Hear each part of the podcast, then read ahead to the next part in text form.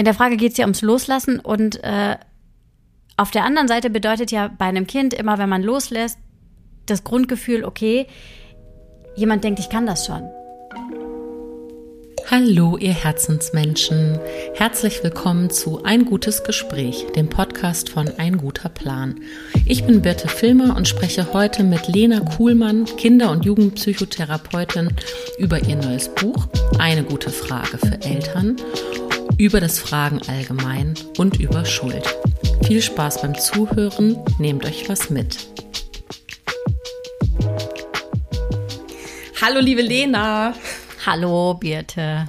Schön, dass es geklappt hat mit uns. Ähm, ich freue mich schon ganz, ganz lange auf das Gespräch. Ich glaube, ich habe schon mal vor ein paar Monaten gefragt. Ähm, und wir wussten, wir werden uns im Mai treffen. Und es hat tatsächlich geklappt. Das ist toll. Das stimmt, ja, ich freue mich auch. Ich bin ja mit dem Zug angereist und habe dann immer so ein bisschen Angst, ob das alles auch hinhaut. Aber jetzt bin ich hier in Berlin und ähm, freue mich auf das Gespräch. Ich mich auch. Ich freue mich, dass ich dich auf der Straße getroffen habe vor dem Büro. So, hey, ich kenne diese Frau. ja, das war witzig. Ich ähm, habe ja erzählt, ich hätte äh, den Verlag vielleicht, weil wir treffen uns heute im Verlag, genau, das muss man vielleicht noch dazu sagen, ähm, gar nicht gefunden, weil die Rollläden unten sind und man den schönen Schriftzug nicht sehen kann. Deswegen war das eine sehr gute Begegnung. Toll. Ähm, für die Menschen, die nicht wissen, wer Lena Kuhlmann ist, ja, ähm, also wir haben gerade schon gesprochen und ich habe auch gefragt wegen des Wordings und äh, du bist Kinder- und Jugendpsychotherapeutin und du bist Autorin von äh, schon, ich weiß gar nicht wie vielen Büchern, ehrlich gesagt, ähm, aber vor allen Dingen ganz, ganz aktuell in Kooperation mit äh, einem guten Verlag ist hier erschienen oder erscheint jetzt eine gute Frage für Eltern. Und das setze ich direkt an den Anfang, weil wir am Ende unseres Gesprächs noch ein Exemplar verlosen. Genau, hurra. Ja, das stimmt alles. Toll. Ich habe hab ich was vergessen? Nee. Nee, alles. Hast du noch irgendwelche Skills, von denen ich nichts weiß? Bist du noch irgendwie äh, Zehnkämpferin oder äh, äh, machst du noch irgendwie bist du Europameisterin im Inlineskaten oder irgendwas, was wir noch erzählen könnten von dir? Nee, leider, äh, leider muss ich enttäuschen. Wobei ich tatsächlich witzig finde, wenn man meinen Namen googelt, gibt es noch eine Lina Kuhlmann und die macht irgendwas bei diesen Guinness-Spielen, diese ähm, World Records, wo man sich irgendwie battelt. Äh, und die ist da, glaube ich, Schiedsrichterin. Und die sieht mir ähnlich. Und äh, da dachte ich schon, da kommt es bestimmt zu Vermischungen. Also das fand ich ganz spannend. genau. Sehr cool. Pass auf, ähm, ich habe dir ja vorhin schon erzählt, ich habe gestern noch mal reingeguckt, ich habe mit meinen Kindern reingeguckt. Ähm, ich habe irgendwie Lust anzufangen mit dem Buch, ohne dass es jetzt eine, eine, eine reine, äh, reiner Buchpodcast wird. Aber ähm, ich habe einfach gerade Lust, mir, ich muss meine Brille absetzen, ich kann ohne Brille. Ähm, so, hier steht zum Beispiel, es ist eine tolle Frage, wofür hast du dein Kind zuletzt gelobt? Und ähm, da ähm, würde ich jetzt zum Beispiel einfach, ähm, ich, einfach so, dass du mal Feedback kriegst, wie geht es mir damit? Ich habe mein Kind heute Morgen äh, gelobt dafür oder ich habe mich bedankt. Ich weiß, ist eigentlich eine gute Frage, ob das das Gleiche ist, ähm, dass es so ganz, ganz rücksichtsvoll war. Das hat mich nämlich gefragt, ähm, bevor es unter die Dusche gegangen ist. Mama, brauchst du noch was aus dem Bad? Und dann habe ich gesagt, äh, nein, danke, aber voll lieb, dass du fragst. Mhm. So. Und ich finde das irgendwie total schön, jetzt da so reinzublättern, so random irgendeine Seite, ohne mir vorher jetzt ein Konzept gemacht zu haben und sagen, das ist eine schöne Frage, um genau sowas wahrzunehmen. Was, wie ist denn die Kommunikation eigentlich in so einer Familie? Mhm.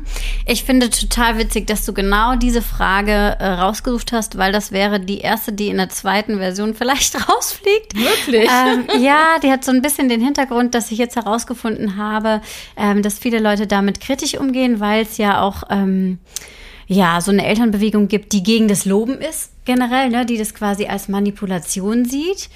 Und ähm, ich fand aber gerade das schön, wie du sagst, dass man nochmal guckt, wie spricht man denn miteinander? Ne? Ja. Ähm, genau, ich glaube, ich würde heute eher schreiben, lobst du dein Kind und wenn ja, wann zuletzt oder wenn ja, wie?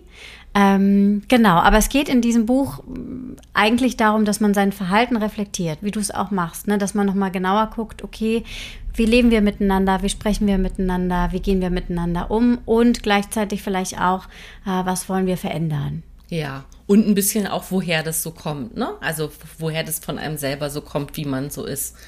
Aber das mit dem Lob, finde ich, da möchte ich direkt dranbleiben, weil das, also habe ich ja auch gerade gefragt, gibt es eigentlich einen Unterschied zwischen Loben und, und äh, ähm, sich bedanken? Also, oder gibt es da irgendwie Zwischenstufen? Weil ich kenne das, also ich habe auch schon von dieser Bewegung oder des, des, des kritischen Betrachten eines Lobes, das sozusagen, das ist ja nur das Gegenteil von, von, von äh, Bestrafen ja. oder so, wobei Lob ja auch nicht, Lob ist ja auch nicht Belohnung. Ähm, finde das total schwierig, das zu differenzieren. So, was ist denn jetzt was? Also, wo ist es denn manipulativ und wo ist es eine liebevolle Geste? Also, ziehst du da, wie, wie würdest du das definieren? Ja, ich bin da ja ein bisschen entspannter, weil ich äh, mache das ja ganz oft auch in meinen Therapien. Du hast ja schon gesagt, dass ich mit Kindern und Jugendlichen arbeite.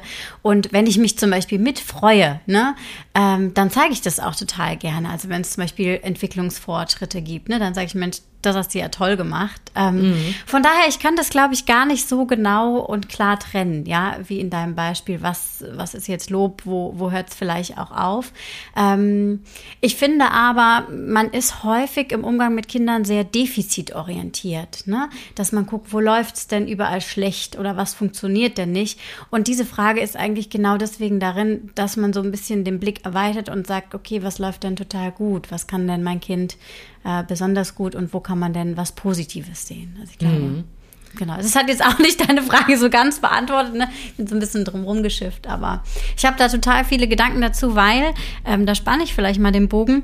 Ähm, ich poste ja auch auf Instagram und ich hatte dieses Thema mit dem Loben in einem Post äh, auf Instagram und habe da viel Gegenwind äh, bekommen und habe dann aber gemerkt, wie spannend es eigentlich ist, dass man über Erziehung, über Familie, über Kinder kriegen und haben, in welcher Form auch immer, ähm, miteinander spricht. Und was mich sehr gestört hat, ist, dass das so ein enormer Gegenwind ist und dass dann so ein so viel kam von ja, aber wissenschaftlich gesehen ist und wir können eindeutig belegen das und das ist so ein bisschen das Gegenteil. Eine gute Frage für Eltern soll eigentlich sagen, hey, lass uns doch mal, lass uns doch mal sprechen. Warum ist denn das bei dir so? Was denkst du denn darüber? Mhm. Ohne dass man gleich, so wie das in dieser Influencer-Eltern-Bubble manchmal so ist, judged. Man sagt ja auch cool Moms, don't judge. genau. Und äh, ja, das ist mir einfach wichtig, dass man wieder miteinander sprechen darf, ohne dass gleich äh, jemand besser weiß vielleicht. Hm. Und mir fällt gerade ein zu dem, zu dem Defizitären, äh, was du gerade angesprochen hast.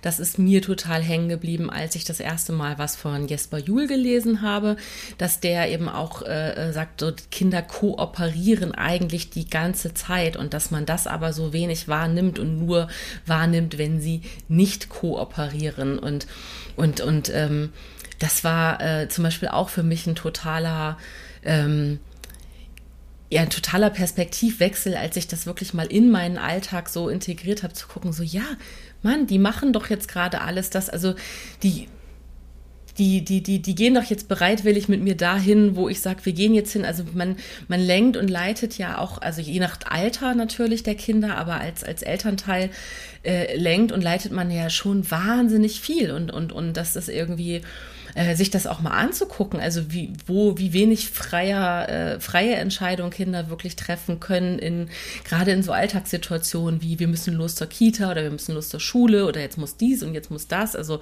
Timing, Zeitpläne sind total, äh, sind ja, sind ja äh, wirklich alltäglich und selbst positive Ereignisse wie, wie, wie, wie Kindergeburtstage, Verabredungen, Familienfeiern, so, das sind ja auch Termine.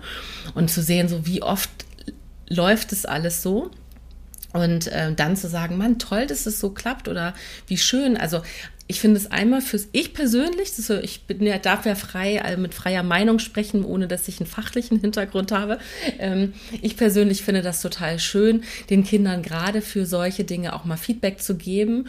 Und ich finde es für mich selber schön, und das ist, glaube ich, das Spannende daran, einfach zu sagen, guck mal, das läuft gerade. Also nicht auch das, das, das eigene das eigene Leben, was ja innerhalb der Familie stattfindet, eben auch nicht defizitär zu betrachten und zu sagen, oh, es nervt mich jetzt alles so und oh, jetzt wieder Sand in den Schuhen und jetzt ist wieder dies und das, sondern ey, voll cool, voll cool, dass das geklappt hat, dass wir pünktlich den Bus gekriegt haben, um dahin zu fahren. Voll cool, dass wir hier zusammen den Tisch gedeckt haben. Also so, und das sind so voll oft so kleine, schöne Glücksmomente, wenn ich das für mich erlebe. Und das den Kindern dann zurückzumelden, ist ja auch ein Gesprächsangebot innerhalb einer Familie, wie gesagt, je nach Alter auch. Ne? Mhm. Also ja, und in dem Moment, wo du positive Gedanken hast, ne, indem du quasi was würdigst und erkennst, was irgendwie toll ist, hast du ja auch positive Gefühle. Also du freust dich, bist fröhlich und gehst dann auch in, in einen positiven Kontakt wiederum. Ne? Mhm. Und äh, handelst quasi positiv. Also es ist ja schon auch ein Kreislauf, es stimmt, ja. Ja. Und aus fachlicher Sicht würde ich dich jetzt fragen, also wie ist deine Erfahrung, Kinder? Wie gehen Kinder damit um, wenn sie also positives Feedback im Sinne von einem Dankeschön oder einem Lob oder irgendwas dazwischen bekommen? Also ich würde jetzt vermuten, dass Kinder das eigentlich ganz schön finden und gut annehmen können, oder? Ja, wobei ich nochmal einklammern äh, muss, dass ich ja in einem äh, therapeutischen Setting arbeite. Also das unterscheidet sich ja auch nochmal von der P Pädagogik beispielsweise und mhm. vom Privathaushalt. Ja. Ähm, das heißt, äh, wir arbeiten ja an einer bestimmten Thematik. Also die Kinder haben ja eine Angststörung oder eine Depression und da ist ja alles, was ich in diesem Kontext mache, äh, zielt ja irgendwo darauf ab, diesem Kind zu helfen. Ne? Mhm. Also Heilung Heilung ja. irgendwie zu forcieren. Ne? Deswegen ist es, glaube ich, noch mal ein bisschen anders. Und die Verhaltenstherapie beispielsweise, die arbeitet ja sehr viel mit Verstärkung beispielsweise, worunter ja auch Lob fallen würde. Ne? Mhm. Das sind ja quasi Mechanismen, die unterstützen sollen, dass ein bestimmtes Verhalten häufiger auftritt. Ähm, genau. Ich bin dem Lob, ich bin ja Tiefenpsychologin, also nicht Verhaltenstherapeutin, ähm, aber ähm, ich sehe es nicht so kritisch mit dem Loben tatsächlich, wenngleich man natürlich wissenschaftlich weiß, dass es ähm, ja nicht immer so nachhaltig ist. Aber es kommt ja auch ein bisschen auf eine andere Ebene an, zum Beispiel auf die Beziehung. Und wenn es mir darum geht, zu einem Kind einen guten Kontakt herzustellen, dann ist das manchmal eine, eine, eine gute Tür. Was wäre ein Negativbeispiel? Also wann ist es, äh, wann, wann ist es kritisch zu, zu betrachten, einfach um es zu verstehen? Ach, ich bin da wirklich nicht, nicht, ich kann da jetzt gar nicht so viel zu sagen, ehrlich okay. gesagt. Also das ist auch wirklich nicht so, weil ich auch nicht so rüberkommen will, dass und deswegen ist ja auch die Frage drin, ne? weil ich das nicht so äh, negativ abspeise. Ich glaube, man muss einfach gucken, wenn man quasi nur Dinge tut, äh, um sein Kind zu bestimmten Dingen zu bewegen, weißt du, instrumentalisi instrumentalisieren beispielsweise. Hm. Ich lese mal eine andere Frage vor. Du hattest gerade voll Spaß. Das hier irgendwie wie so, eine, wie so eine kleine Buchvorstellung. Das haben wir so nicht geplant, aber irgendwie fühlt sich das gerade gut an, dieses Buch in der Hand zu haben. Und ähm, wie gut gelingt es dir, dein Kind loszulassen?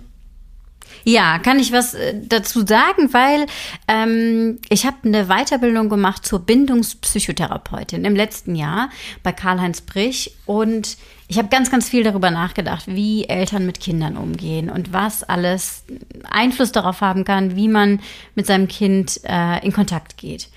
Und wir haben sehr, sehr viele Videos gesehen. Brich hat jahrelange Erfahrung äh, in der Säuglingsbeobachtung und ähm, quasi Bindung generell bis ins Erwachsenenalter. Und äh, ich fand das ganz spannend, darüber nachzudenken und dachte dann, Mensch, ähm, ich nehme das mit in meine Arbeit. Und ich habe ja in der Woche sehr viele Elterngespräche und habe dann gemerkt, wie so einfache Fragen wie jetzt diese Trennungsfrage, wie viel das in, in, in meinem Gegenüber so auslösen kann, was da häufig dagegen äh, was da alles so losgetreten wird. Ne? Und deswegen dachte ich, ich packe das mit rein und deswegen eben auch das Buch. Und ich finde das so spannend, weil in der Frage geht es ja ums Loslassen und äh, auf der anderen Seite bedeutet ja bei einem Kind immer, wenn man loslässt, das Grundgefühl, okay, jemand denkt, ich kann das schon. Weißt du, wie ich meine? Also in dem mhm. Moment, wo ich sage, geh, nimmt das Kind ja was Gutes mit und sagt, okay, die, die Mama, der Papa oder mein Betreuer oder wie auch immer sagt, ich pack das. Und darüber nachzudenken, ja, wo sind denn da, wie leicht fällt mir das oder wie schwer fällt mir das, fand ich spannend. Wenn ich den Bogen nochmal spannen darf, ich hatte mal ähm, ein Gespräch mit einer Mutter, die ihr Kind getrackt hat.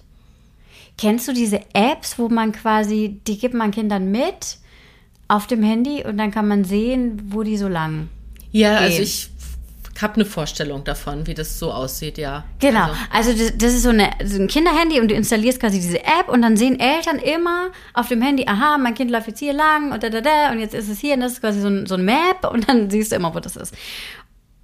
Und ich fand es total irre, weil ich so dachte, was vermittelt man denn dem Kind damit? Also wenn du jetzt überlegst, du bist so eine achtjährige Amelie und deine Mutter installiert dir so eine App auf dem Handy. Was kriegst du dann so mit darüber, was deine Mutter an Vertrauen hat über dich, über deine Fähigkeiten und darüber, wie die Welt ist? Mhm. Weißt du? Ja. Oh, das ist so, also ich, ich in meinem Hirn explodiert es ja, gerade an Assoziationen auch, weil ich habe nämlich auch gedacht bei der Frage, ich fand es total spannend, dass die Frage ist, wie gut kannst du loslassen und dass du aber auch gesagt hast, dass es ja nicht ein Trennungsthema ist. Ja. Ähm, also dass du das du gleich damit assoziiert hast und das ist ja genau das, wie vielschichtig schon diese Frage ist, weil es ist einmal die Beziehungsebene, wie viel, ja, wie viel Vertrauen ähm, also wie viel traue ich meinem Kind zu, wie viel Vertrauen gebe ich ihm mit in dem Moment, wo ich loslasse, aber auch in verschiedensten Situationen. Dann ist es die, die, die Ängste, die man so mit der, mit dem Umfeld und der, in, mit dem Außen hat.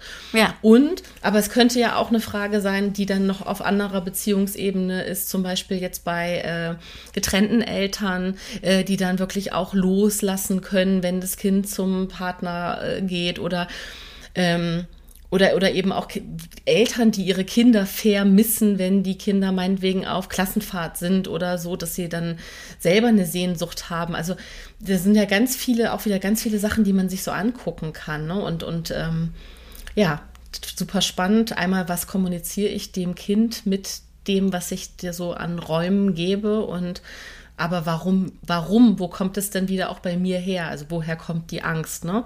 Habe ich Angst, dass mein, mein Kind vom Klettergerüst fällt und halte es zurück? Also dann fängt es ja irgendwie an, ne? Das Loslassen, ja. finde ich. Es fängt ja irgendwie dann an den allerersten, also bei den ersten Gehversuchen wirklich im Wortsinne fängt es ja an. So, ne? Nimmst du in Kauf auch, dass dein Kind vielleicht hinfällt, wenn es anfängt zu laufen? Oder äh, wie lange hältst du es an der Hand und all diese Dinge. Ja. ja, bis hin zur App, wo man eben sagt, okay, welche Ängste werden denn da äh, unterfüttert oder wem hilft denn jetzt diese App? Hilft die dem Kind wirklich oder hilft die der Mutter? Ne? Ja. Und das finde ich einfach spannend. Ähm, ja, und wir machen das jetzt ja schon, dass man quasi Fragen wirklich in ganz, ganz viele, ähm, in ganz, ganz vielen unterschiedlichen Arten auslegen kann und eben einfach dieses darüber sprechen. Ne, was macht das mit dir? Das finde ich so wichtig. Mhm. Und dann, also was mir zum Beispiel jetzt mit der App einfach direkt einfällt, dass es ja auch, ähm, dass das drüber sprechen deswegen auch so wichtig sein kann, weil es eben viele Sachen gibt, die sind sehr individuell. Entschuldigung. Und ähm, ja, und was ist aber einfach auch gerade irgendwie strukturell und gesellschaftlich. Ne? Also ich mhm. könnte mir eben, also abgesehen davon, dass es vor 40 Jahren keine Apps gab und noch nicht mal Handys, ähm, äh, ist es eben dann vielleicht auch dadurch viel mehr en vogue oder einfach viel, viel akzeptierter, dass es, äh, dass man das eben macht, so, ne? Also dass, dass, dass es eben okay ist, vielleicht für Eltern, weil sie wissen, dass es auch andere machen. Ähm, Finde ich ja auch, also das ist ja auch dann spannend im Austausch und wenn du sagst, naja, du kriegst aber auch irgendwie Gegenwind äh, auf Social Media, wenn du irgendwie über Lob sprichst oder so, ähm, könnte ich mir vorstellen, dass ein kind, Kindertracking, dass es halt auch irgendwie da wahrscheinlich total verhärtete Fronten schon zu dem Thema an einer anderen Stelle gibt, wo Leute sagen, ja, auf jeden Fall und das ist die Sicherheit des Kindes und andere sagen, so habt ihr sie noch alle, wie könnt ihr euer Kind so, so, so fesseln, also Genau, und da irgendwie den Dialog hinzukriegen und zu sagen, hey, worum geht's denn da eigentlich und was sind denn die Ängste und was ist denn, was, äh, ich mag den Begriff äh, Situation zu Ende zu denken. Ne? Also wo, was ist denn am Ende, wenn es jetzt schief läuft oder was ist am Ende, wenn es gut läuft? Wohin führt es denn alles? Ja. Oder warum fragen? Warum machst du das? Ne? Weil wenn man dann zum Beispiel hört, okay, weiß ich nicht, die Mutter hatte in der Schwangerschaft Angst um das Kind schon, es war irgendwie ganz brenzlig, Geburt höchst dramatisch, erstes Lebensjahr ganz, ganz schwierig, Kindergarten äh, gemobbt oder ne? Also äh, das finde ich immer ganz interessant, warum verhalten sich Eltern so oder wie haben sie es auch selber erlebt? Also die ganze Geschichte zu hören und hm. nicht nur den Moment, vielleicht so. Hm. Ich musste gerade lachen, weil mir ist gerade eingefallen, als du, ähm, als du gesprochen hast, dass ich so dieses typische Therapeuten, mhm, Mhm, mhm. dass ich das total unterdrücken muss. Also falls sich jetzt jemand wundert im ersten Teil des Gesprächs, dass ich immer mal wieder mhm gemacht habe. Ich versuche das jetzt zu ändern. Was? Nee, gar nicht, bitte. Ich möchte sehr gerne äh, hier eine therapeutische Situation mit dir haben. Ist es was? Also machst du das, wenn du... Ähm wenn du, ähm, du hast gerade gesagt, du bist äh, äh, Tiefenpsychologin und nicht Verhaltenstherapeutin, ähm, also heißt das, dass du wirklich aber auch mit den Kindern sprichst? Nee, du bist trotzdem in deiner Praxis, wenn du mit Kindern arbeitest, dann bist du trotzdem, spielst du und machst du und ja, ja, ja. Ich spiele, genau, ich spiele total gerne und ich spiele auch mit Jugendlichen und ich spiele tatsächlich auch mit Erwachsenen. Das ist eine gute Möglichkeit, um ganz locker in Kontakt zu kommen. Mhm. Also ich gucke immer, was braucht das Gegenüber und Kinder können wahnsinnig toll und sehr kreativ im Spiel verarbeiten. Also für Kinder ist Spiel äh, die Psychohygiene Nummer eins. Vielleicht kennst du das auch, dass sie am Anfang sehr, sehr viel von dem, was sie am Tag erlebt haben, direkt übersetzen ins Spiel. Und ich versuche dann natürlich zu gucken, was beschäftigt so ein Kind. Ich habe verschiedene, zum Beispiel Puppen, Mutter, Vater, Kind und so und gucke, was spielt das Kind danach, was beschäftigt es. Oder ich frage so Sachen wie, ähm, ich nehme zum Beispiel eine Handpuppe und sage, oh, der Junge, der ist dir gerade gestolpert, der blutet am Knie. Äh, was passiert jetzt? Oh je! Und dann gucke ich, was das Kind macht und gucke so ein bisschen, was sind so die Modelle und Muster, die das Kind abgespeichert hat. Denn die können ja quasi mit dem, was sie erlebt haben, was sie gesehen haben und vor allen Dingen mit dem, wie sie selbst versorgt wurden, äh, das können die quasi dann aufbereiten im Spiel.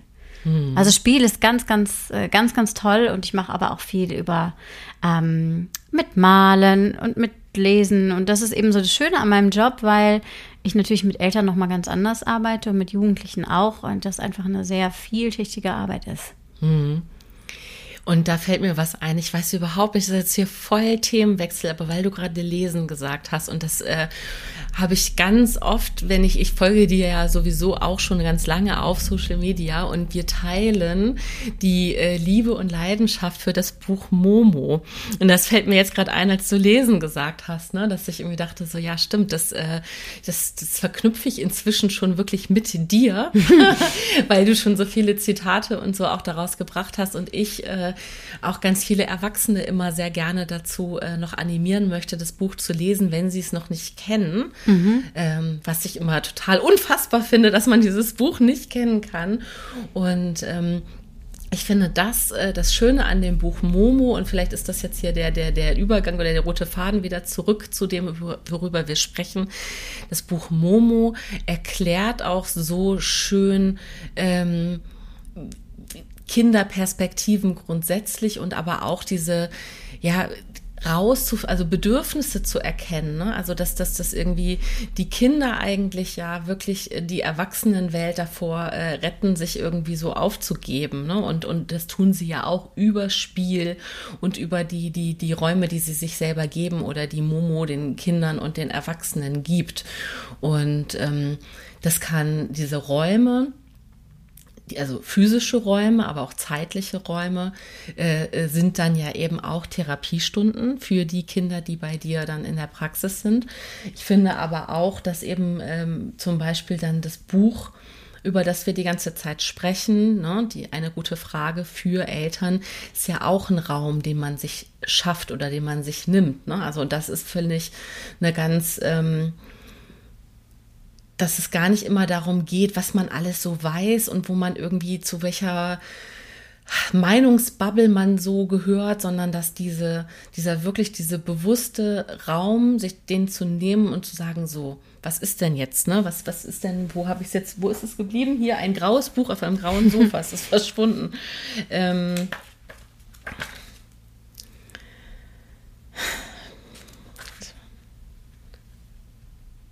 An wen hast du dich gewandt, wenn du einen Rat oder Hilfe brauchtest? So, das ist ja eine Frage, äh, erstmal zu, die sich, die sich zwar an Eltern richtet, aber an die eigene Kindheit gerichtet. Genau, das ja. Buch ist in zwei Teile aufgeteilt. Einmal quasi die Erinnerung zurück, wie war es bei mir, und dann quasi im Hier und Heute, wie ist es äh, mit deinem Kind. Ja, und ähm, ich weiß jetzt gar nicht, wo die Frage steht, aber die ist, äh, die ist so ähnlich, nämlich ähm, die, die, die, ähm, die ist mir gestern, als ich, äh, ist mir die richtig emotional tief ins Herz gegangen. Ähm, wer waren noch äh, ähm, weitere Vertrauenspersonen oder wer sind auch noch weitere Vertrauenspersonen für dein Kind über die Kernfamilie hinaus. Und das äh, geht ja so ein bisschen einher auch mit dieser Frage, an wen hat, hast du dich gewendet? Das hat mich total berührt.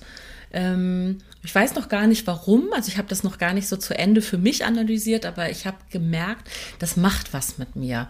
Und darum geht es eigentlich ja, ne? dass das was mit einem selber macht. Nicht jede Frage, man möchte denke auch, ja, pf, weiß ich jetzt nicht, ist jetzt egal.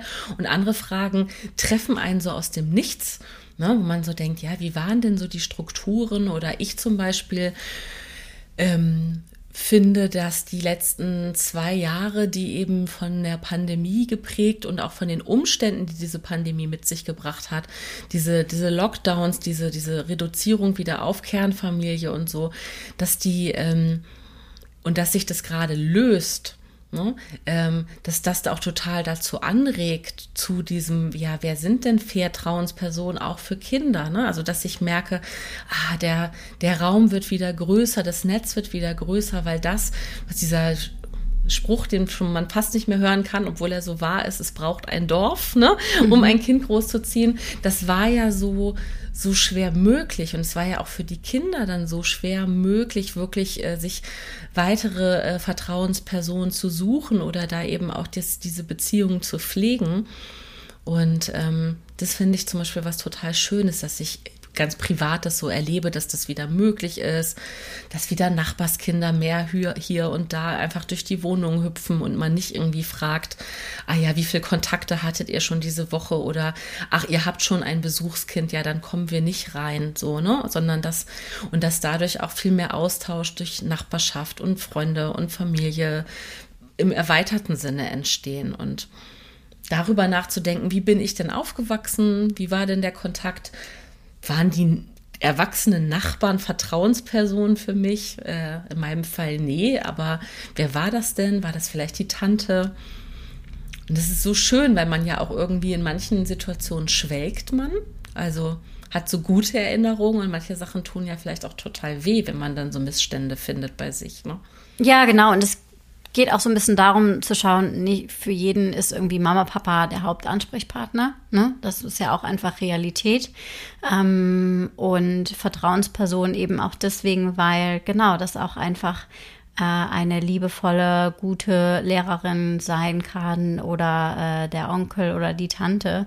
Und da einfach nochmal zu gucken, okay, wer hat mir wie geholfen und wen gibt es so für mein Kind? Und wenn man merkt, huch, da ist ja irgendwie gar keiner außerhalb unserer Familie, dann kann man das ja vielleicht auch ändern, wenn man das mag. Ne? Nochmal gucken, okay, brauchen wir ein bisschen mehr Kontakte oder vielleicht sollte ich mal wieder jemanden anrufen, der mir mal wichtig war und einfach da so ein bisschen zu reflektieren und, und sich auch, ja, wie du sagst, mit, mit es braucht ein Dorf, um ein Kind großzuziehen ähm, und einfach nochmal zu gucken, wie war es denn bei mir? Wer, wer ist denn noch wichtig? Und das nimmt ja auch ein bisschen Last von den Schultern, ne? wenn man weiß, ach, mein Kind ist ja eigentlich super betreut und die hat eine ganz tolle Erzieherin in der Kita und weiß ich nicht, dann gibt es noch einen tollen Onkel und so und ähm, das ist, rückt ja auch ein bisschen von diesem Ich, Ich, Ich und nur ich muss für mein Kind da sein. Mhm. Und ich würde tatsächlich, weil mir das sehr wichtig ist, weil das eine ganz eigene persönliche Erfahrung ist, äh, dazu plädieren, auch gerade wenn man mit Menschen befreundet ist, die keine Kinder haben, ähm, die auch mit einzubeziehen in das eigene Familienleben, also sich das auch zu trauen. Ich würde auch gerne alle Menschen aufrufen, die mit die keine Kinder haben, aber mit, mit äh, äh, Familien befreundet, also mit Eltern befreundet sind, so äh, äh, setzt euch mit der Familie auseinander, guckt euch auch die Kinder an. Weil ich kann sagen, dass es, ähm, bin jetzt seit über elf Jahren Mutter, ähm, und natürlich sind in elf Jahren nicht, ist es nicht immer alles gleich gut. Und in den Zeiten, in denen es nicht gut war, ähm, habe ich das für mich im Nachhinein, würde ich sagen, boah, war ich ganz schön isoliert. Und aber auch vielleicht auch aus einem Schamgefühl heraus, weil das dann, wenn es gerade nicht gut läuft, so schwierig ist irgendwie, zu, dann, ne, dann ist irgendwie man ist überfordert und dann sieht die Wohnung irgendwie total ungeputzt und unordentlich aus und schon ist irgendwie das Scham, die, die Grenze zu groß, Freunde einzuladen. So ganz profanes Beispiel. Und das ist so ein Erfahrungswert, ähm, ein persönlicher, den ich aber total gerne kommunizieren möchte, einfach an alle anderen, so dass das so wichtig ist. Ähm, für einen selber, aber auch für die Kinder. Ne? So holt euch Leute in die Familie, äh, zeigt euch, zeigt, wie es euch geht, auch wenn es nicht gut läuft. Gerade wenn es nicht gut läuft, kommuniziert das, um auch den Kindern irgendwie, also weil das Schönste ist, was dann passieren kann, den Kindern zu zeigen, auch guck mal, wir müssen das auch hier nicht immer alles alleine aushalten, wenn auch wenn das Verhältnis zwischen Eltern und Kind gerade schwierig ist, ne? Weil das kann ja auch immer, man kann ja auch mal sein, dass man gerade eine schwierige Zeit hat, man irgendwie denkt, so man findet nicht zusammen, das Kind hat irgendwie Stress in der Schule und man will dann zu viel, ist zu verkrampft oder also was auch immer, was halt ganz normale Lebensdynamiken sind, ne, die ja dann auch irgendwie sich von alleine wieder auflösen können oder weil man sich Hilfe holt oder bewusst hinguckt oder oder oder. Aber es ist auf jeden Fall schön, dann eine Wahrnehmung dafür zu haben, wie ist denn das soziale Netz, ähm, auch als Familie. Total, und du bist da auch ein gutes Modell dann. Ne? Also ich sage das immer allen Eltern. Ähm, Eltern sind Modelle für Kinder im Umgang mit Krisen, im Umgang mit Gefühlen, im Umgang mit Freundschaft. Ne? Also ich frage das auch Kinder. Wie war das denn in deiner Familie? Hat deine Mutter Freunde? Ne? Oft kommen dann Eltern zu mir und sagen, der hat gar keine Freunde. Sag ich, ja, und haben Sie denn Freunde? Wie machen Sie das denn mit Freundschaft? Ne? Ja, uh. ne? Und das finde ich so spannend, einfach zu sagen, okay, wir, wir gucken uns das von allen Seiten mal an. Ne? Und wie du auch sagst, dass wir dann äh, die Freunde ranholen und sagen, ja, es ist gerade schwierig. Ne? Und das ist doch ganz toll, weil deine Kinder, dein Kind dann einfach lernt, okay, mit, mit einer schwierigen Situation geht man so um, indem man drüber spricht. Ne? Und das, das ist ja eigentlich das Beste, was Kindern passieren kann. Mhm. Jetzt ja. siehst du ganz nachdenklich aus. Ja, ja, ja, ja, ja, weil das, ja klar, weil es ja schon, also so wie ich jetzt gerade spreche, ist das ist ja schon was sehr Persönliches. Und eben auf der anderen Seite denke ich, ja, wie gesagt, elf Jahre sind ja, also das ist ja schon, oh, es ist eine ganz individuelle Erfahrung. Ähm, aber trotzdem kann ich eben auf mehr als ein Jahrzehnt einfach in dieser Rolle natürlich auch zurückblicken. Und deswegen darf ich äh, oder erlaube ich mir eben auch zu sagen, Mann, es gibt doch immer diese Auf und Abs. Und äh, und und äh, ich weiß, dass es eben immer wichtig war, auch dann zu ähm,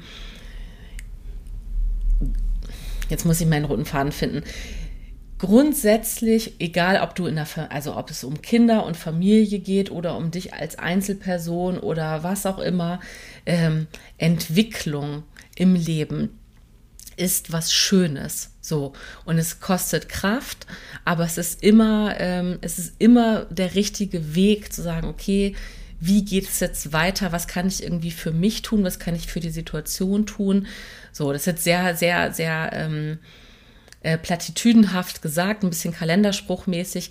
So, und wenn ich das aber auf die Familie auch übertrage und sagen, so, guck mal, es sind, äh, bei, bei Familie ist es ein bisschen spannender, dadurch, dass, wenn Kinder dabei sind, Kinder entwickeln sich automatisch, weil sie halt äh, äh, körperlich wachsen und äh, sich kognitiv weiterentwickeln und dadurch hast du nie eine Alltagsdynamik, die gleichbleibend ist, so wie wenn du irgendwie seit 20 Jahren denselben Job machst und jeden Tag dieselbe Tätigkeit ausführst. Und das ist, finde ich, äh, nochmal eine, die, diese Dynamik ist nochmal krass anders, weil sonst sagst du, ja, gut, ich wohne jetzt hier seit 20 Jahren in diesem Haus und seit 20 Jahren ist es so eingerichtet, jetzt ändere ich was. Mhm. Und bei Kindern oder bei einer Familie ist es halt einfach anders, weil die ändern sich sowieso. Und deswegen, äh, und manchmal kommt man da nicht hinterher.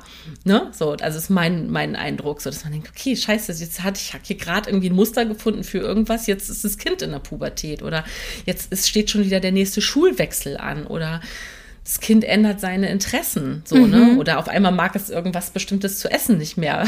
also so, ne? Das sind ja ganz viele Ebenen. Ja, du denkst gerade, du hast das Spiel verstanden und dann gehst du nochmal von neu los, ne? ja. Genau. Aber dann ist es so gut, finde ich, dass man dann sagt, ja, also die klassische Therapeutenfrage, aber wie geht's dir damit? Also wie geht's jemandem damit, der gerade denkt, okay, ich äh, bin gerade on top of things und habe alles verstanden und es läuft gerade ganz gut und dann ist alles wieder ganz neu. Man ist überfordert, man hat vielleicht das Gefühl, ähm, es nicht hinzukriegen und dann zu sagen, okay, da, da müssen doch auch Eltern irgendwie drüber sprechen. Da muss man, da braucht man doch irgendwie eine Möglichkeit, sich, wie wir das jetzt machen, ne? sich zu begegnen, einfach zu gucken, okay, ähm, was tut vielleicht auch weh. Mhm. Und ich finde, das passiert zu wenig. Und deswegen, um nochmal auf diese ganze, weil ich ja viel auf Instagram unterwegs bin und wirklich auch viele Ratgeber tatsächlich auch gelesen habe, ne? Und ich finde Ratgeber ganz toll. Ich, ich liebe das zu lesen, weil man die irgendwie auch so schnell lesen kann und so viel wissen und man erfährt aber auch gleichzeitig so viel über den Autor oder über die Autorin. Ähm, Aber die sagen einem ja immer, was man machen soll. Ne, die sagen hier, mach dies und mach so und aber einfach mal zu gucken, was denkst denn du? Warum machst denn du das? Wie geht's dir damit? Das finde ich so spannend. Und ich mache das in meinen Gesprächen ja immer. Also ich frage ja ganz viel. Deswegen ist ja für mich so ein Podcast auch nochmal so eine ganz andere Situation, weil ich ja auch ganz viel gefragt werde. Aber ich will wirklich verstehen. Und wenn ich, wenn wir mit diesem Gespräch Leute dazu anregen können, einmal mehr zu fragen und zu sagen, ich glaube, ich habe noch nicht ganz genau verstanden. Oder dann dieses klassische, was wir machen, paraphrasieren heißt das, dass man quasi wiedergibt, das Wort, also nochmal zusammenfasst und sagt, du Birte, ich habe jetzt irgendwie verstanden, du sagst so und so war es, habe ich es richtig verstanden? Das finde ich so spannend, einfach in so einen tiefer gehenden Austausch miteinander zu kommen. Mhm.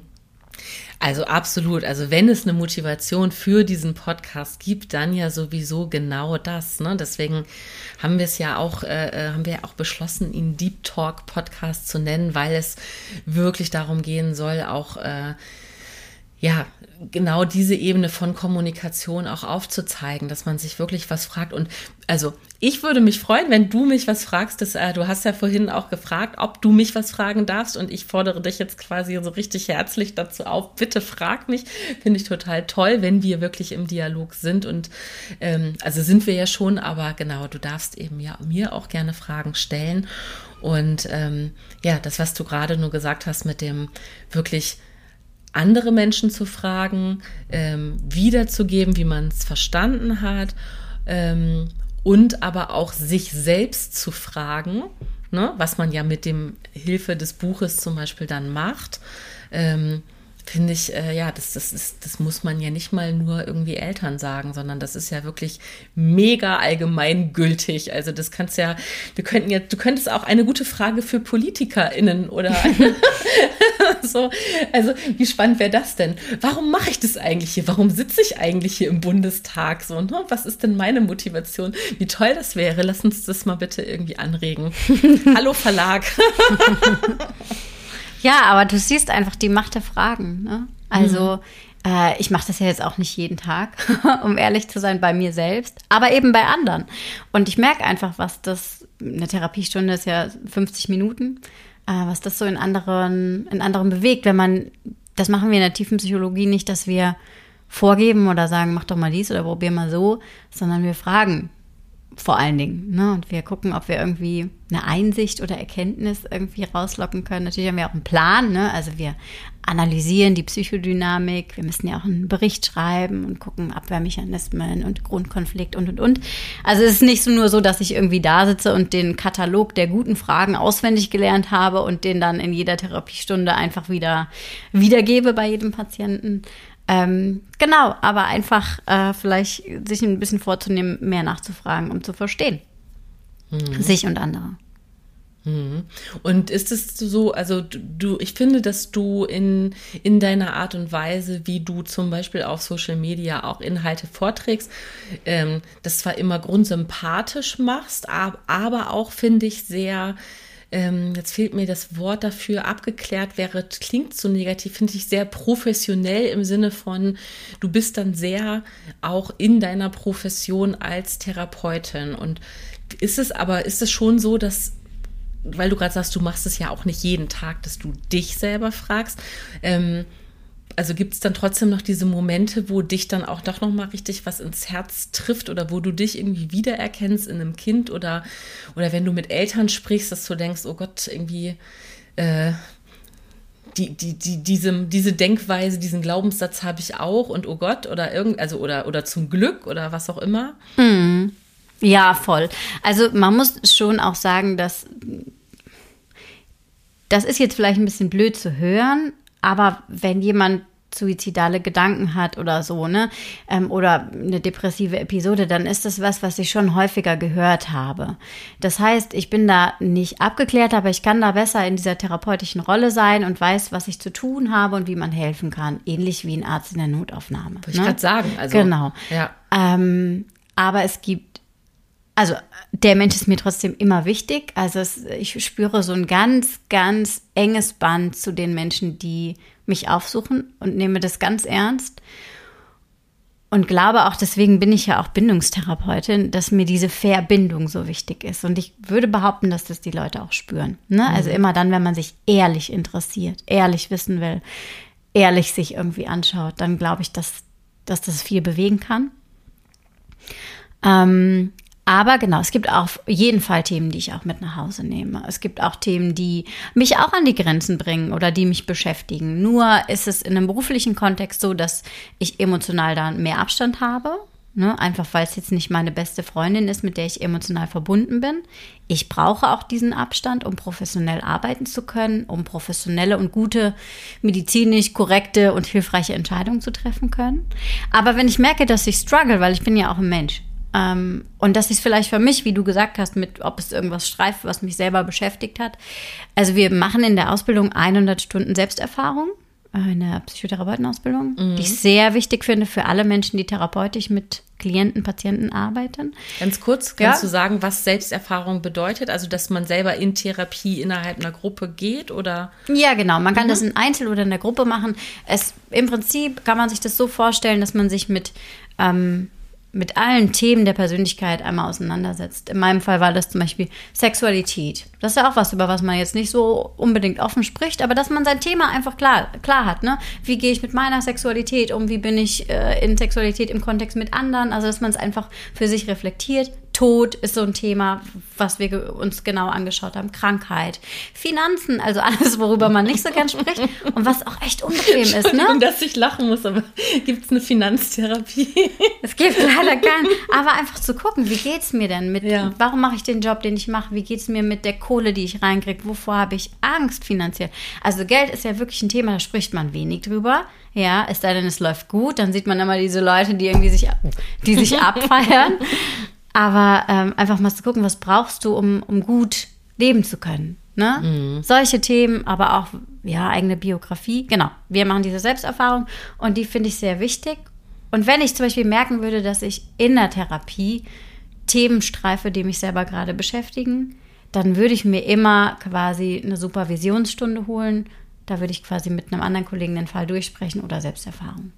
Also da bin ich sehr nah dran und auch sehr ähm, mh, mm, leicht dann auch zu überzeugen und zu sagen, okay, dann, dann gucke ich mir das Thema von mir nochmal an. Das finde ich ohnehin spannend.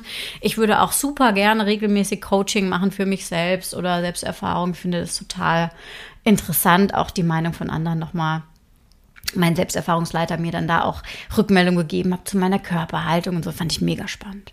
Hm. Oder? Also, das ist doch toll, wenn jemand anderes so sagt, du wirkst auf mich so und so. Total. Ähm, mir ist gerade was eingefallen, ähm, als du, äh, zu, als du was zum Thema Geld gesagt hast und dass man so wenig drüber spricht, dass ich ähm, irgendwo hier in Neukölln gab es so einen Sozialverein, ich weiß den Hintergrund nicht, aber es hing in dem Schaufenster ein Poster und auf dem Poster stand der Spruch, äh, du bist Vollzeit arbeiten und alleinerziehend mit drei Kindern, mach doch mal Yoga. So.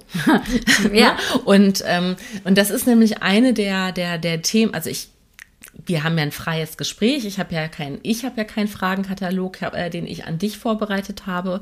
Aber ich habe mir natürlich auch so Gedanken gemacht, ah, worüber möchte ich denn gerne mit Lena sprechen?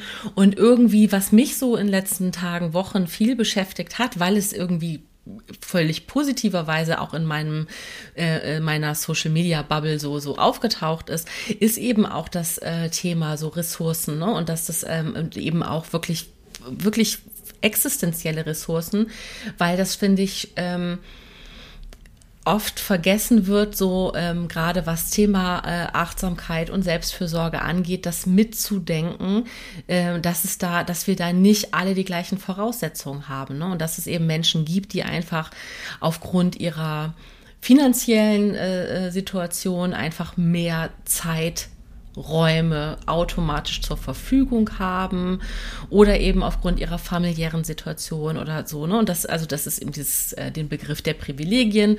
So, ne? Wenn du, wenn du erstmal in einem äh, gesunden Körper lebst, dann bist du schon mal privilegiert als, äh, oder wenn du nicht ein ja, ein Pflegefall im Sinne von, du hast äh, äh, Eltern oder ältere Verwandte, die du pflegst, oder du hast ein, ein Kind, was du pflegst.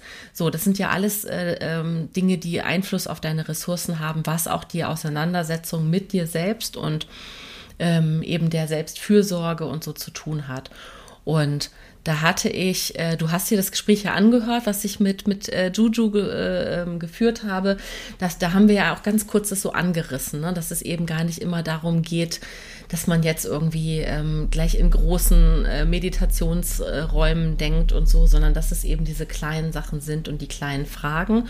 Und ich finde aber, dass die Menschen, die in der privilegierten Situation sind, auch darüber nachdenken könnten, dieses Privileg für sich zu checken und die anderen mitzunehmen. Also im Sinne von, wenn ich die Ressourcen habe, dann ist es vielleicht doch auch schön, mal die Menschen zu fragen, die gar nicht selber dazu kommen, sich selbst die Frage zu stellen und denen diese Gesprächsräume anzubieten. So, jetzt habe ich sehr weit ausgeholt, aber ich, äh, genau, da wollte ich eigentlich hin zu dem Punkt. Ich hoffe, es war nicht zu wirr. Ja, das finde ich einen schönen Gedanken ohnehin. Also wenn man was Gutes, Entschuldigung, wenn man was Gutes macht, dass man andere davon überzeugt, das auch so zu tun und einfach ähm, ja, da so ein bisschen hinschaut und auch guckt, was kann man anderen vielleicht noch abnehmen, wo kann man andere unterstützen. Ich selbst bin da schlecht drin. Also ich bin, ich bin sehr gut darin, Tipps zu verteilen, wie man achtsam sein kann, wie man äh, einen guten Umgang mit sich haben kann, wie man sich reflektiert. Aber ich würde nicht sagen, dass ich da jetzt äh, für mich selbst so gut drin bin. Und ähm, ich glaube, das muss man auch noch mal ehrlich sagen. Das ist ja wie der äh, Zigaretten rauchende Lungenarzt. Ne? Also diese Dinge gibt es ja. Und nur mhm. weil ich Psychotherapeutin bin, das hatte Jan ja auch mal vom Verlag gesagt, ne? nur weil ich Achtsamkeitstipps auch verteile und mich gut auskenne, heißt das ja aber auch nicht, dass ich das immer praktiziere. Ne? Und nur weil ich Psychotherapeutin bin, heißt das auch nicht, dass ähm, äh, bei meiner Psyche alles immer im Lot ist und dass ich die Dinge immer im Griff habe und immer weiß, was zu tun ist und in meinen Beziehungen alles super läuft, in meinen Freundschaften und äh, ich quasi morgens Yoga mache und dann den Smoothie trinke und die Therapie starte. Also ganz oft ist es ja so, dass ich ähm, super abgehetzt in die Praxis kommen, irgendwie last minute. Und äh, es war wieder ein stressiger Morgen und ich hatte noch irgendwie einen Anruf von einer Schule und da war es grisselig. Und äh, ähm, ja, dass, dass man da auch ehrlich ist miteinander. Ne? Und dass man auch jetzt niemandem was vormacht, das ist vielleicht auch nochmal ganz wichtig. Und ich würde sagen, dass ich privilegiert bin. Ich könnte jeden Abend Yoga machen, vielleicht sogar. Mhm. Aber es ist, ja, es gelingt mhm. mir doch auch nicht immer. Ne? Finde ich total schön, dass du das sagst.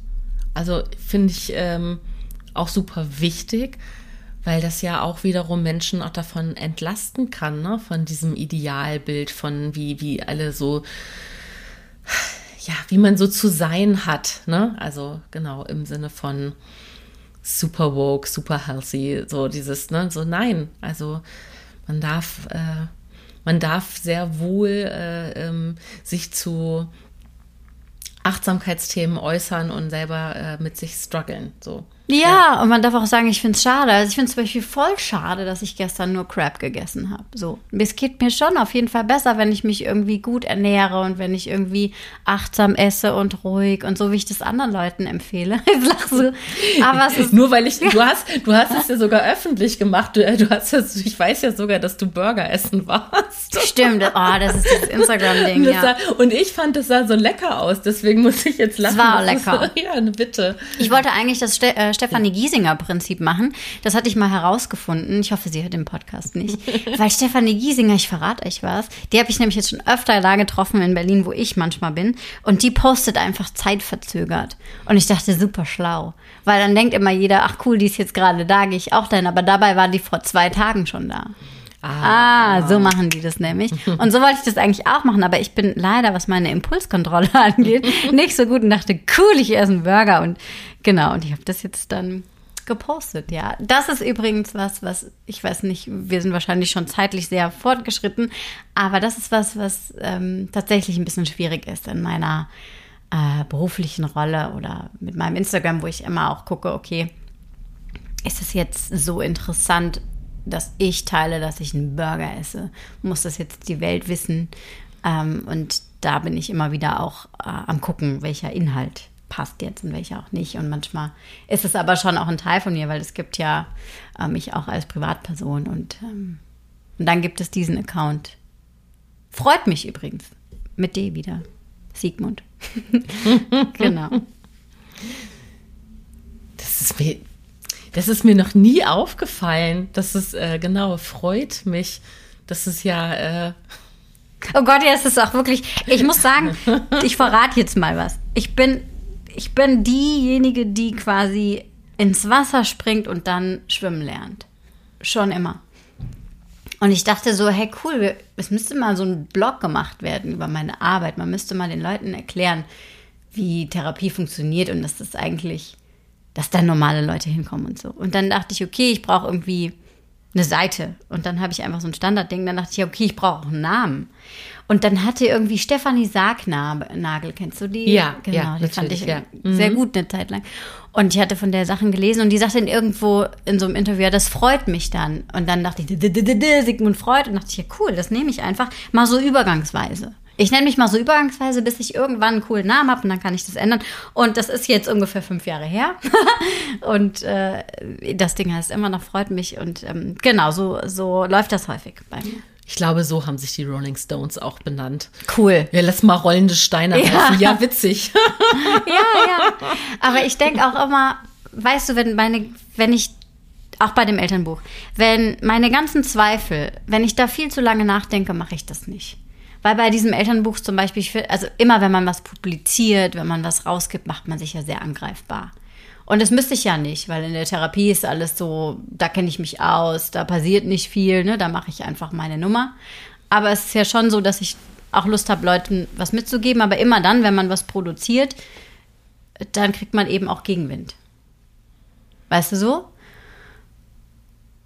Und da, wenn ich aber da zu viel nachgedacht hätte oder diese, diesen Zweifel zu viel Raum gegeben hätte, dann würden wir heute nicht hier sitzen. Absolut. Und äh, ohne dass du es jetzt ahnen kannst, triffst du da gerade voll bei mir ins Schwarze, weil ich ähm, da äh, letztens sehr nachdenklich geworden bin, weil Kim Hoss sich genau dazu geäußert hat, die ähm, gerade ja ganz viel auch aktuell zu ihrem ADHS kommuniziert und was das so für sie als erwachsene Frau eben auch macht und ähm, und was es auch mit ihren Beziehungen macht und dass sie sagt so, oh, ich bin total äh, wenn Leute so, so lange nachdenken und so zögerlich sind und so, dann finde ich das für mich selber schwierig. Und da habe ich mich total angesprochen gefühlt, weil ich so ganz oft so, so, also ich, ich empfinde mich oft ganz zögerlich. Vielleicht bin ich das gar nicht. Das ist ja auch nochmal wieder ganz spannend, dass vielleicht andere Leute über mich sagen würden, hä, wieso? Du machst doch immer das und das und du bist doch voll spontan. Aber ich empfinde mich so. Und, ähm, ähm, deswegen, ich kann das total, äh, was du gerade sagst, finde ich, äh, ja, das ist, das, das äh, berührt mich insofern, weil wir eben gerade diesen Podcast aufnehmen und ich sage, ja, genau, wenn ich nicht äh, mich getraut hätte und du hast mich erlebt, ich bin wirklich mit diesem wahnsinnigen Lampenfieber auch hier angekommen. Also ich war richtig physisch äh, zittrig ne, und hab's dir auch direkt gleich gesagt, pass auf, Lena, bevor die Technik nicht steht, bin ich hier so ein, so ein, so ein bin ich hier so eine Zittermaus, ne? Und ähm, das dann trotzdem zu machen, damit am Ende dieses Gespräch rauskommt und vielleicht gibt es nachher einfach, und wenn es drei Menschen gibt, die sagen, oh, es hat mir echt irgendwie richtig äh, Freude bereitet und ich habe was draus gezogen, so, dann ist das ja schon einfach toll. Dann ist es da, dann ja schon wert gewesen, so, ne, dass man was weitergibt. Aber das finde ich ein Riesending auch, ne? Dieses ja, sich was zu trauen, also irgendwie ins kalte Wasser springen, ist, äh, ist ja eine, eine Wahnsinnsfähigkeit. Also. Ja, und die Frage dahinter ist doch dann vielleicht auch, wie geht man damit um, wenn es schief geht? Also wie sehr kann man oder wie gut kann man es aushalten, negatives Feedback zu bekommen? Wie sehr kann man sich abgrenzen vor blöden Kommentaren? Wie gut kann ich sagen, okay, das habe ich jetzt halt so gemacht, aber ich mache es auch wieder anders. Und ich glaube, das ist einfach, das ist der Schlüssel, wenn man was rausbringt, so wie dieses, was wir jetzt hier machen. Ne? Einfach zu sagen, okay, es gibt bestimmt Leute, die das hören und denken, die sind aber total blöd oder so, ne?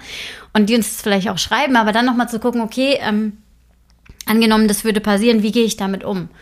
Und wir würden vielleicht miteinander telefonieren und sagen, das macht was mit mir oder so. Aber immer zu gucken, da ist, das löst ein Gefühl in mir aus, was mache ich damit? Hm. Und was ich aber auch total wichtig finde, ist ja das eigene Feedback, was man sich gibt. Also ich äh, ähm, in meinen paar Jahrzehnten, ich bin 43 jetzt und ich bin schon äh, über zwei Jahrzehnte als Fotografin, ja auch berufstätig. Es gibt Geschichten, in denen ich auch mal was nicht so gut gemacht habe, ja, so. Und ähm, die eine ist gar nicht so lange her, die ist letztes Jahr passiert und das ist wirklich so, okay, da habe ich jetzt echt was nicht gut gemacht. Und ich war mit mir selber so hart, also so jetzt im Nachhinein in der Betrachtung, ich denke so, boah, wie, wie, wie, wie krass ich mich dafür verurteilt habe. Das, das darf nicht passieren, so einen technischen Fehler zu machen. Du bist so lange Fotografin.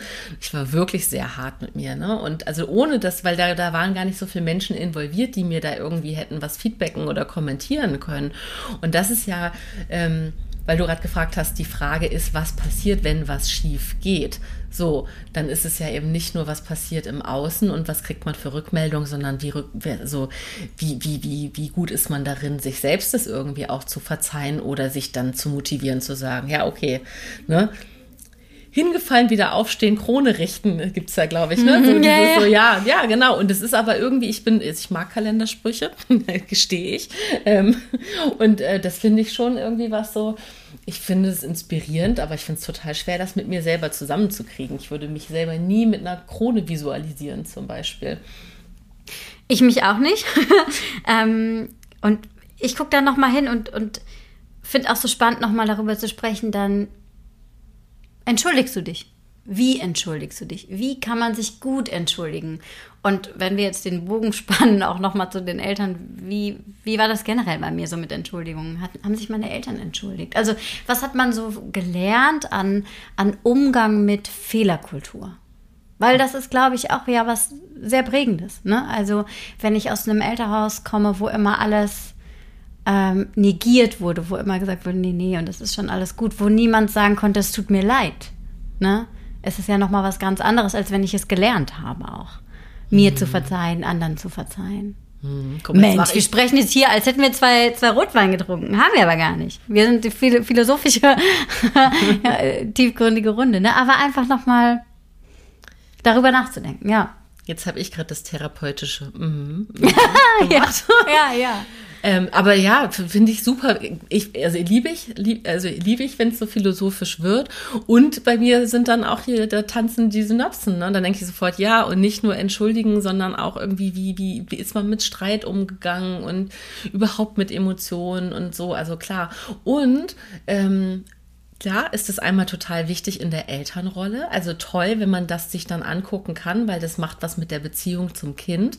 Und es ist aber auch total spannend, sich das zum Beispiel in einer Partnerschaft anzugucken, weil äh, es ja äh, gar nicht so, so äh, ungewöhnlich ist, dass zwei Menschen in einer Partner äh, romantischen Zweierpaarbeziehung landen, die aber wirklich auch komplett unterschiedliche äh, Elternhäuser hatten und da erstmal ähm, ja diese diese ähm, diese Muster auch dekodieren müssen. Mhm. So, ne? Also dieses so nee bei uns war es immer total wild und heiß her und man hat sich so die Meinung gegeigt und man ist sogar mit den eigenen Eltern vielleicht sogar mal laut geworden und hat gestritten oder diskutiert und in der anderen Familie war dann irgendwie alles immer äh, klassisch unterm Teppich und man hat wirklich irgendwie nichts ausgesprochen und hat immer so eine so eine äh, ähm, ja hart zementierte oberflächliche Harmonie praktiziert mhm. und da so als Mensch Mensch aufeinander zu treffen und das erstmal zu verstehen, dass das erlernte Muster sind, die man aber auch wieder, also dass man sich ein eigenes dann kreieren darf und eine eigene Kommunikationskultur in der Beziehung.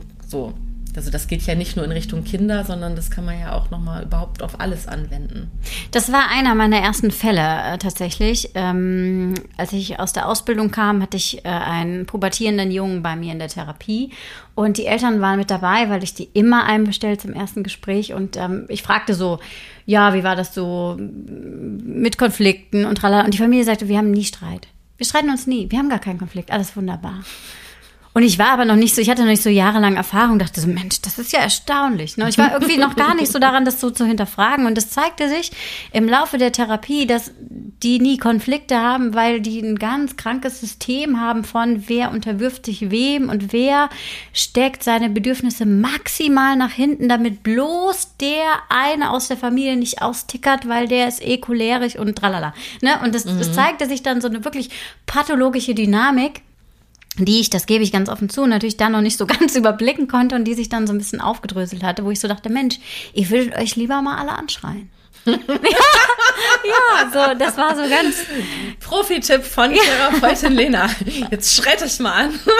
okay, das ist sehr seriös. Nein, aber das war so, so ganz interessant und man lernt ja auch als Therapeutin dazu. Jetzt habe ich schon ein paar Jahre auf dem Buckel und, und weiß es so ein bisschen mehr einzuordnen, aber da war das wirklich auch so konnte ich erstmal nicht so nachvollziehen und hat sich dann so ein bisschen erklärt, wie die Menschen da so auch strukturell sind. Mhm.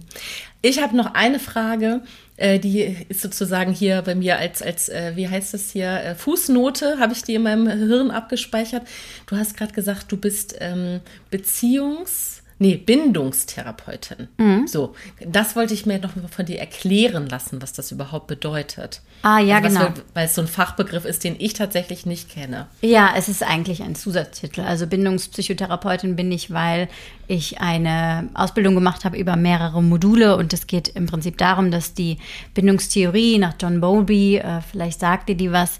Leider nicht, also äh, da hätte ich gern einmal hier Amateurerklärung. Genau, kurze oberflächliche äh, Zusammenfassung. Es geht, also die Bindungstheorie für mich mind-blowing tatsächlich, nachdem ich kann ich das kurz ausführen? Haben wir so viel Zeit? wir, haben, kurz, wir, kurz, haben kurz. So viel, wir haben so viel Zeit, wie wir wollen und ich will das unbedingt erklärt bekommen. Ich finde es okay. super spannend. Also ich, äh, zugegebenermaßen bin ich im Studium ein bisschen gestruggelt und wusste nicht so genau, was ich wie wo machen will und war dann bei Lehramt und bin dann aber wieder zurück an die Uni und habe Lehramt abgebrochen und war dann in einer ähm, Vorlesung zum Thema Bindungspsycho äh, Bindungstheorie. Ähm, und ich glaube, manche Menschen wissen gar nicht, was sie mit so ein paar Vorlesungseinheiten oder mit, mit ein paar Stunden und Sätzen bewirken können, denn das war für mich der absolute Gamechanger. Äh, die Bindungstheorie besagt im Prinzip, was das ausmacht, wie die Bezugspersonen in Kontakt gehen mit dem Kind und mhm. was es darüber eben für eine Bindungsstruktur abspeichert. Ne? Also es geht nicht um die Mutter, es kann genauso der Vater sein, ja. Aber es geht so ein bisschen darum, wie wurden deine Bedürfnisse als Säugling von den Hauptbezugspersonen beantwortet? Mhm. Und das spiegelt sich so ein bisschen, also diese Beziehung spiegelt sich so ein bisschen wieder in der Struktur, die du dann etablierst und wenn du beispielsweise sicher gebunden bist, dass man dann davon ausgeht, okay, du nimmst die, Wort als einen, die, Welt als einen guten Ort wahr und du hast irgendwie abgespeichert, wenn ich Hilfe brauche, dann kommt jemand. Ne? Also so ein, so ein Grundmuster über Beziehungen und über die Welt und über dich, ne? Mhm. dass du quasi gesehen wirst. Und das hat für mich nur Sinn gemacht das war so nach diesem ganzen Strauchel, Dralala und Statistik und wissenschaftlichen Bla, dachte ich, ja, das muss eigentlich in die Welt posaunt werden. Das war für mich ganz, ganz einleuchtend und das war wirklich wegweisend. Deswegen habe ich dann die Psychotherapeutenausbildung gemacht, tiefenpsychologisch fundiert, weil die Bindungstheorie gehört da mit dazu. Wir glauben eben, dass die Kindheit einen großen Einfluss hat auf unsere Entwicklung.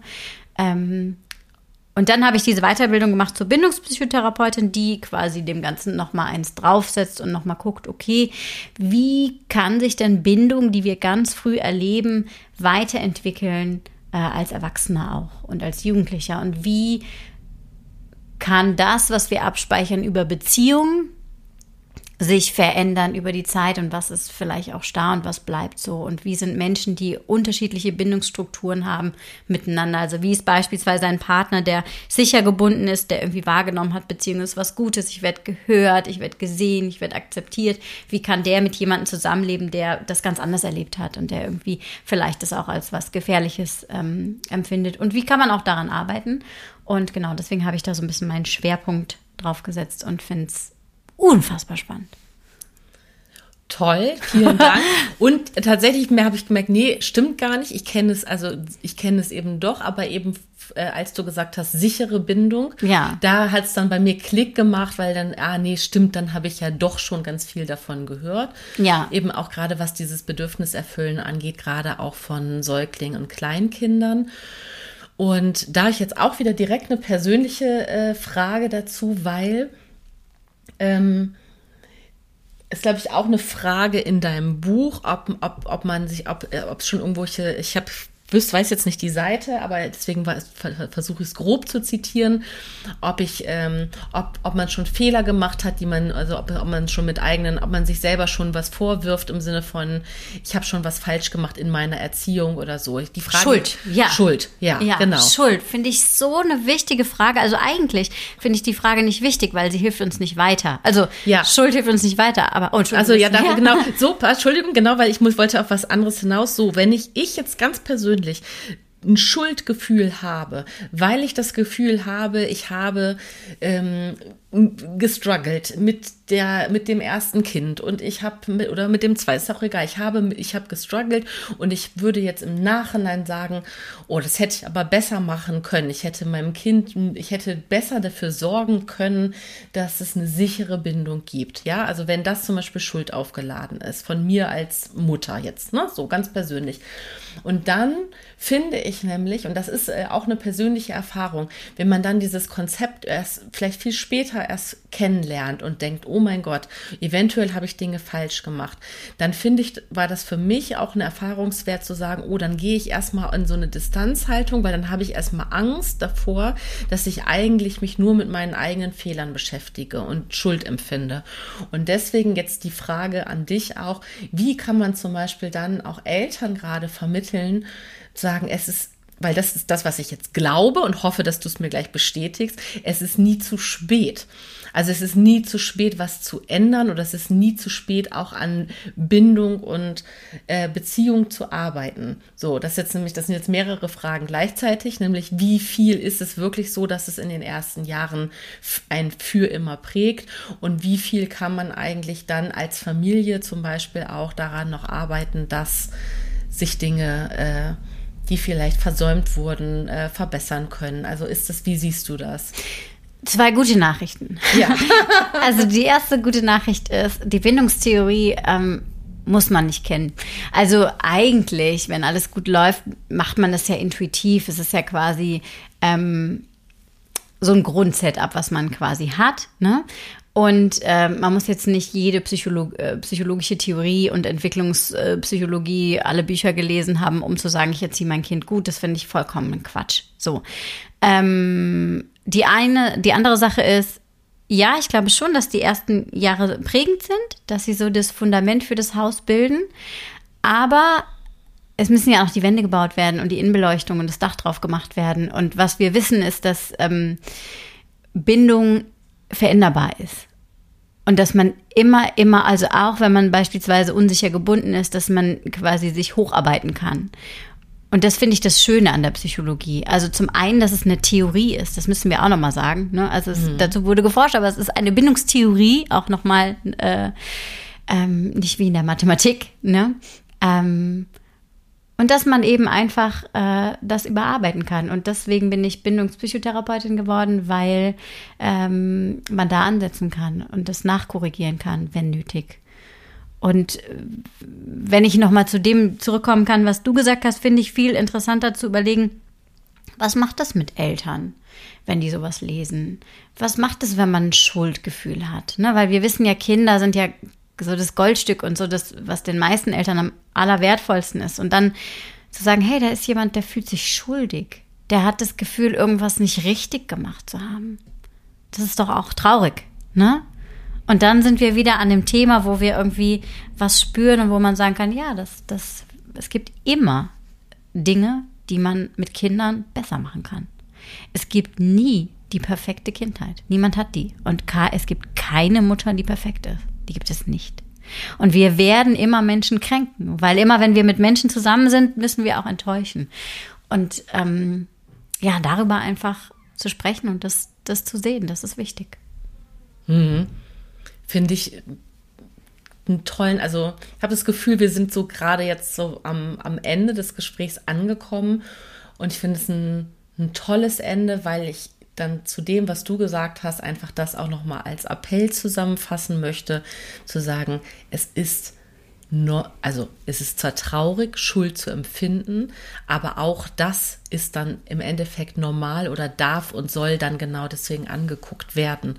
Ne? Und dass es eben dann nicht, nicht zu spät ist zu sagen, warum fühle ich mich denn schuldig und wie kann ich das für mich auch selber aufbrechen. Ne? Wie kann ich mich von der Schuld befreien und eher in Handlung kommen und in, in die Auseinandersetzung damit und was bedeutet das eigentlich? Also das ist einfach nie diesen, es ist nie abgeschlossen, es ist nie fest zementiert, wenn wir schon vom Hausbau jetzt sprechen, ne? sondern da kann man immer auch noch mal irgendwie Steine austauschen und anbauen und noch ein einen Garten drumherum pflegen oder was auch immer. Und ne? nochmal abreißen. Ja. ja, so schön, so schön. Toll. Ach, liebe Lena, ich bin, ich bin ganz beseelt. Also ich, für mich war es auch echt äh, emotional, äh, was ich schön finde, weil das sollte es ja auch, soll ja im besten Fall auch äh, so sein. Ich hoffe, dir geht's gut. Mir geht's gut. Wir lüften jetzt einfach mal und schütteln uns einmal aus, ne, weil es war schon auch ein tiefergehendes ja. Gespräch und ganz, ganz schön. Ich fand, da waren viele spannende Gedanken dabei und ich hoffe, den einen oder anderen können die ZuhörerInnen dann vielleicht mittragen und weiterdenken. Total. Das ist das, was ich in meinem Intro immer sage. Äh, nehmt euch was mit. Ähm, das hoffe ich in diesem Fall auch ganz doll. So, jetzt hier, pass auf. Ich habe hier mein äh, Notizbuch in da steht drin, wir verlosen ein Exemplar von Eine gute Frage für Eltern von Lena Kuhlmann. So, und zwar kommt dieser Podcast geplanterweise am 3.6. raus um 0 Uhr 0. Und wenn ihr so ein Exemplar gewinnen wollt, dann könnt ihr eine E-Mail schreiben an podcast.einguterplan.de und in den Betreff schreibt ihr den Buchtitel, nämlich eine gute Frage für Eltern. Und das könnt ihr, äh, dafür habt ihr 14 Tage Zeit bis zum 17.06. Und äh, genau, da ihr eine E-Mail schreibt, können wir euch dann per E-Mail am besten benachrichtigen, wer das Exemplar bekommt. Genau, das ist mein Schlusswort. Wir hören jetzt auf. Schön, dass du da warst, Lena. Ganz, ganz toll. Hab lieben Dank. Es hat mich sehr gefreut und äh, ja, äh, hoffentlich bis bald mal wieder. Ja. Ihr Lieben, danke, dass ihr bis hierhin zugehört habt. Ich hoffe, euch hat das heutige Gespräch gut gefallen. Alle Infos zu meinen GesprächspartnerInnen und weiteren Themen verlinke ich euch in den Show Notes. Eine neue Folge erscheint jeden zweiten Freitag. Ihr könnt diesen Podcast abonnieren, bewerten oder an Herzensmenschen weiterempfehlen und uns so ganz einfach unterstützen. Deine Fragen und dein Feedback erreichen uns am besten per Nachricht an unseren Instagram-Account at ein guter Plan. Wenn ihr euch weiterführend für Achtsamkeit und Selbstreflexion interessiert, schaut gerne mal auf einguterplan.de vorbei. Dort gibt es nachhaltig produzierte Planer und Journals für mehr Halt in der Welt. Alles Liebe euch, bis zum nächsten Mal, eure Birte.